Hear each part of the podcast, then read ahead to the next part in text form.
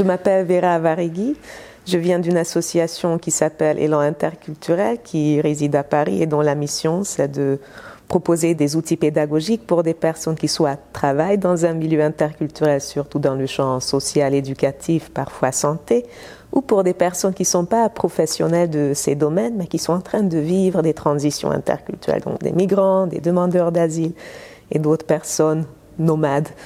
Et euh, nous travaillons beaucoup avec euh, l'approche d'une dame qui s'appelle Marguerite Cohen-Amérique, qui est une psychologue sociale française. Euh, l'approche qu'elle a créée, je l'ai connue ici à Bruxelles, dans une formation faite par la CBAI. À ce moment-là, je travaillais pour une fondation en Hongrie qui m'a inscrite dans cette formation parce qu'elle connaissait déjà la méthode créée par Marguerite et elle pensait que ça allait être intéressant pour notre travail ensemble. Et ça l'était. J'ai trouvé cette méthode assez révolutionnaire. Pourquoi? Parce que souvent, quand on pense aux formations interculturelles, ça renvoie aux formations où on transmet des connaissances sur les autres cultures. Or, on sait que on peut jamais précisément transmettre des connaissances sur d'autres cultures parce que les cultures sont pas fixes et statiques, elles sont en mouvement perpétuel.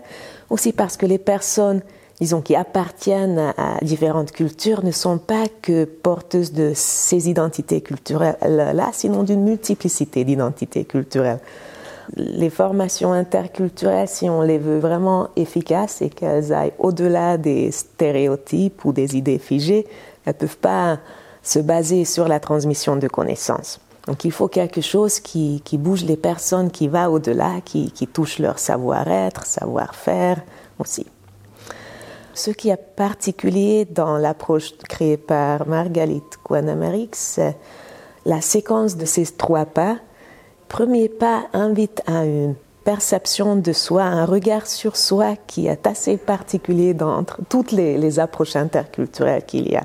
Donc pouvoir prendre conscience de ses propres valeurs et ses propres normes et prendre conscience de comment ces, ces valeurs et normes influencent notre propre comportement me semble absolument essentiel. Et d'ailleurs, les personnes qui font ces formations avec nous souvent nous disent que même dans leur famille, même dans leur vie privée, ça devient une routine qui les aide beaucoup. Quand, au moment d'entrer dans un conflit, la première question n'est pas Ah, pourquoi l'autre a dit ça ou a fait ça? Sinon, tiens, pourquoi je réagis d'une manière si intense? Pourquoi ça me bouleverse? Qu'est-ce qu'il y a en moi que ça touche et qui fait que j'ai envie de réagir d'une manière si intense?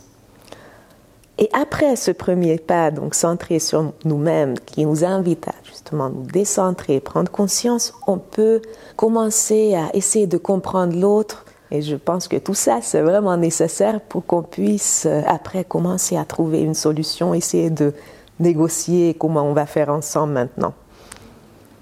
Peut-être pour comprendre pourquoi une approche interculturelle est vraiment nécessaire, ça vaut la peine de se poser la question hey, pourquoi c'est pas évident?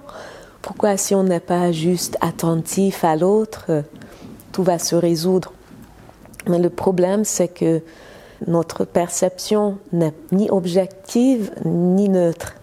On ne peut pas vraiment se fier à notre hum, perception. Nous regardons le monde entier à travers nos propres schémas, notre propre cadre de référence. Imaginons ça comme une petite fenêtre qui est formaté. C'est pas une fenêtre avec un verre tout à fait transparent.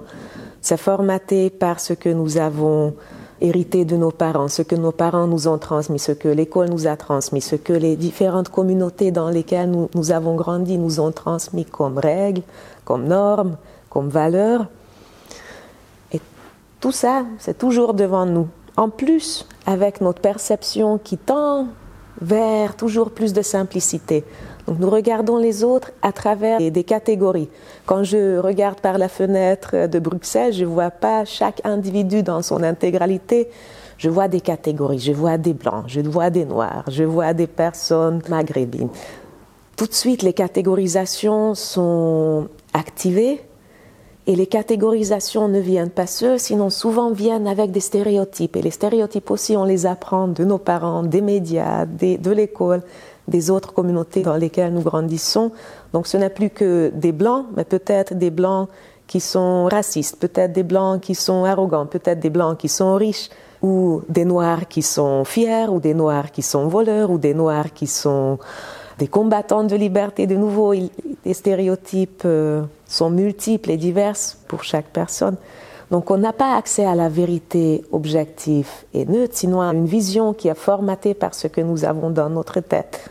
Donc quand je te regarde, je ne te vois pas toi comme personne, mais je te vois à travers les catégories que différents signes que tu portes sur toi activent euh, chez moi. Tout de suite, on attribue l'activité de l'autre à une catégorie que nous avons dans la tête. Et en plus, si on a la mauvaise chance de venir de cultures, de cadres culturels très différents, peut-être vraiment il y aura des différences qui influencent notre manière. Peut-être tu es plus individualiste et moi plus collectiviste. Peut-être tu as un rapport à hiérarchie qui te fait refuser toutes sortes de hiérarchies. Tu préfères l'horizontalité. Peut-être moi, j'ai une représentation où je respecte le statut de quelqu'un plus âgé ou qui a plus de pouvoir dans l'organisation. Et tout ça se passe en même temps dans une interaction. Et donc c'est pour ça que ce que Marguerite propose, c'est de faire une pause au moment où par hasard nous sentons que nous entrons en conflit. Et au lieu de tout de suite essayer de trouver une solution, parce que ça ne marcherait pas, parce que trop de choses sont en mouvement perpétuel, on fait une pause et on essaye de comprendre, tiens, pourquoi je te vois de cette manière ben, Il faut que je passe à travers euh, le décodage de ce qui est important pour moi pour pouvoir après accepter ce qui est important pour toi. La méthode, elle est complexe à transmettre parce que justement, elle évite les schémas très simples. Donc, on ne va pas préparer les participants. Tiens, les Belges sont comme ça, les Français sont comme ça, les Marocains comme ça. Ça, ce serait simple. Au lieu de ça, on, invite juste à déconstruire tous ces éléments et à faire des recherches assez poussées sur des dimensions de différences culturelles qui pouvaient vraiment jouer en combinant avec le contexte. Donc il y a une certaine complexité, ce qui est en contraste avec les exigences contemporaines d'efficacité, de rapidité de facilité. Après, nous avons aussi travaillé beaucoup à l'association sur comment est-ce qu'on peut la rendre accessible à des personnes qui n'ont pas euh, des habitudes de réflexion abstraites, mais qui quand même vivent des situations interculturelles.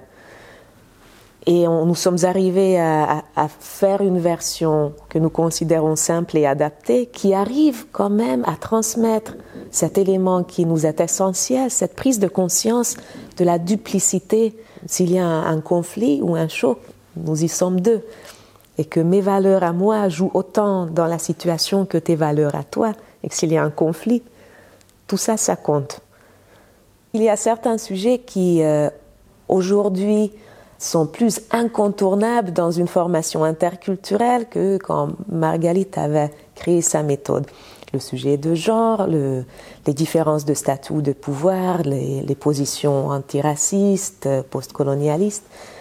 Pour moi, euh, il n'y a pas de contradiction entre la méthode et l'importance de ces nouveaux thématiques. Pourquoi? Parce que déjà, la méthode est une approche pour pouvoir comprendre nos divergences, nos différences et les sources du conflit que nous avons.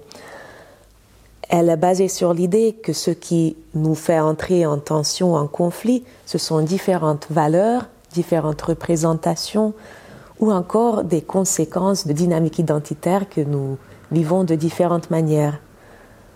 Donc ces nouveaux thématiques simplement s'ajoutent aux éléments qu'il faut qu'on cherche quand on fouille au fond de l'iceberg sur les possibles euh, distinctions. Un autre euh, sujet qui a beaucoup euh, d'importance dans les formations aujourd'hui, c'est la prise de conscience de l'importance du racisme, de comment il continue à influencer aujourd'hui la vie des personnes, nous trouvons que c'est assez facile d'identifier à quel point des représentations en lien avec le racisme ou les positionnements antiracistes peuvent être mobilisées dans un incident. C'est possible, la méthode s'y prête, mais après, il faut que le formateur ait des outils pour travailler les tensions qui peuvent émerger après avoir nommé ces questions-là. Parce que aujourd'hui encore, je pense que nous vivons un moment où ces mots leur signification, leur impact sont en train de se négocier à l'échelle sociétale. Donc c'est pas par hasard qu'il y a juste quelques jours qu'un ministère français vient de faire un coming out anti-woke en disant qu'il faut éliminer, éradiquer le, le de l'éducation. Donc ça peut susciter beaucoup de résistance, en partie due à une mauvaise compréhension de ce qui est proposé par euh, la réflexion antiraciste et en partie parce que parfois l'expression de groupes militants antiracistes ne négocie pas, n'est plus patient, n'a plus envie d'essayer de parler doucement, sinon que maintenant c'est le temps que tout le monde comprenne, enfin. Donc il y a une négociation qui n'est pas encore faite, donc on ne peut pas facilement nommer juste ces concepts et après compter sur le fait que tout le monde les reconnaît. Après les avoir fait sortir, il faut travailler sur qu'est-ce que ça implique, comment ça touche chacun. C'est pas une faille de la méthode, sinon que c'est quelque chose que nous devons faire après, une fois que nous avons déjà identifié comment un positionnement antiraciste va apparaître dans un incident. Et, par exemple, toucher quelqu'un qui est blanc, qui n'a pas une conception raciste du monde, mais qui n'a peut-être pas réfléchi autant que d'autres sur ces questions et qui peut se retrouver facilement à, dans une position où il est accusé de ne pas être en accord avec la manière dont un allié devrait se comporter. Mais bien sûr, la méthode n'a pas les définitions de qu'est-ce que c'est woke, de qu'est-ce que c'est antiraciste, de qu'est-ce que c'est le racisme systémique. Ce sont des choses que nous devons ajouter. Donc la méthode non plus ne, ne nous dit pas qu'est-ce que la culture belge ou qu'est-ce que la culture congolaise. Sinon, nous devons aller chercher quels éléments, quelles valeurs, quelles normes à l'intérieur de la culture belge, de la culture congolaise ont été euh, activées et comment est-ce qu'on peut comprendre ces valeurs sans les figer, sans les réduire. Ça va être la même chose avec ces représentations et valeurs contemporaines de binarité de genre, de position antiracistes. Et de nouveau, il faut qu'on aille les, comprendre, les définir, voir comment est-ce qu'on peut créer une, compréhension euh, consensuelle autour de ces concepts.